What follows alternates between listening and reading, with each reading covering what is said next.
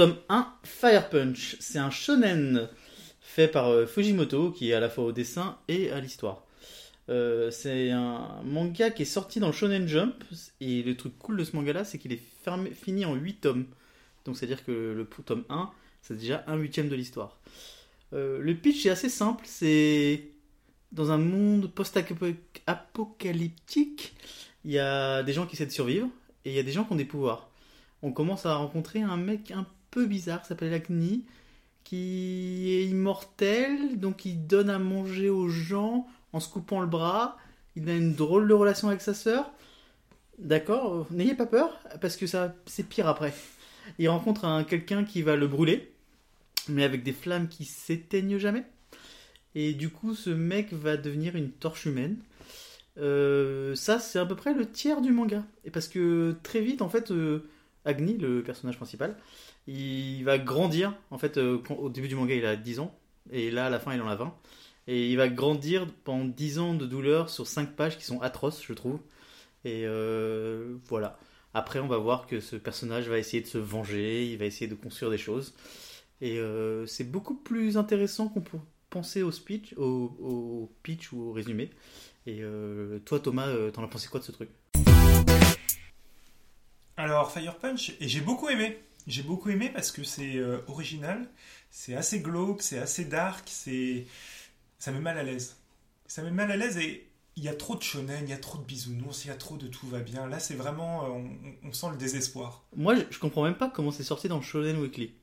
En vrai, je comprends pas. Parce que c'est. C'est pas grand public. C'est pas grand public. C'est ultra public. violent. Le dessin est super minimaliste. Ouais. C'est très malsain. Bon, ça, Ouais, c'est japonais, on va dire. Euh, Mais c'est surtout qu'on ressent vraiment la douleur. Là, euh, tu parlais tout à l'heure des, des 3-4 pages euh, où il souffre Agni souffre, ouais. sans arrêt et Oui. sans, sans possibilité de, de sortie que d'accepter en fait cette douleur. Et franchement, j'ai mal. J'ai mal. Mais même les passages où il donne sa- sa- son corps pour que les gens mangent, Ouais. c'est complètement dingue. Ça, c'est un truc que j'ai jamais lu dans un manga. Et vraiment, euh, j'ai lu des trucs chelous euh, ailleurs. dans, dans la romance, chez Dantec, par contre, des trucs comme ça. Mais dans un manga, c'est fou. Enfin, le, le traitement, en fait, même plus que ça, le traitement euh, de, de la relation entre les humains est fou. Parce qu'on sent qu'on est dans un monde post-apocalyptique. Et qu'ils ont vraiment, l'auteur, s'est vraiment mis dans l'idée qu'on casse les codes d'une société. Parce que souvent dans, la, dans, les- dans ce style-là, ils n'arrivent pas à montrer que la société n'existe plus. Là, il n'y a rien qui est logique. Les gens, ils vivent un peu comme des animaux. Parce qu'ils n'ont pas le choix. Et on sent qu'ils n'ont pas le choix. On sait qu'ils veulent pas manger euh, ce bras. Ils, ils y vont parce qu'ils ont vraiment plus choix. Ils ont tout fait. Et sinon, c'est le village entier qui, qui s'éteint.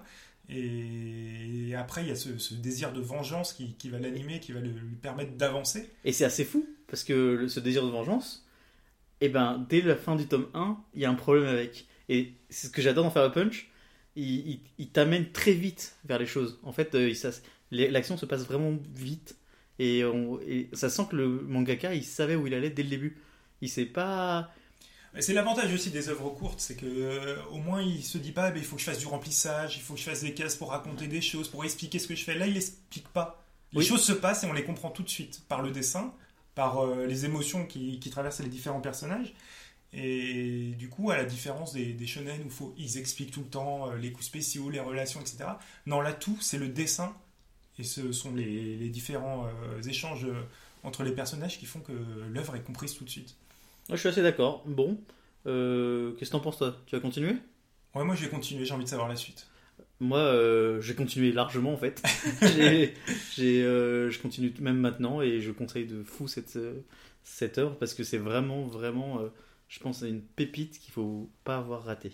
Et du coup, t'as avancé, mais est-ce- Jusqu'au sixième. sixième, donc Parce il en reste. qu'il il en reste deux et ils vont sortir d'ici la fin de l'année en France. Ok. Donc euh, voilà, je À suis suivre. très chaud. Merci de nous avoir écoutés. Euh, Retrouvez-nous sur Twitter. Euh, Pras, on peut te retrouver où? Praska sur Twitter. Et Euh, moi, Tomix. Viens nous dire à quel point c'est trop cool. Ou que c'est nul. Ah non, si c'est nul, c'est un mauvais goût. Oui, mais c'est important de partager. Ok, Les goûts de merde. très bien. ah merci beaucoup. À très vite. À très vite.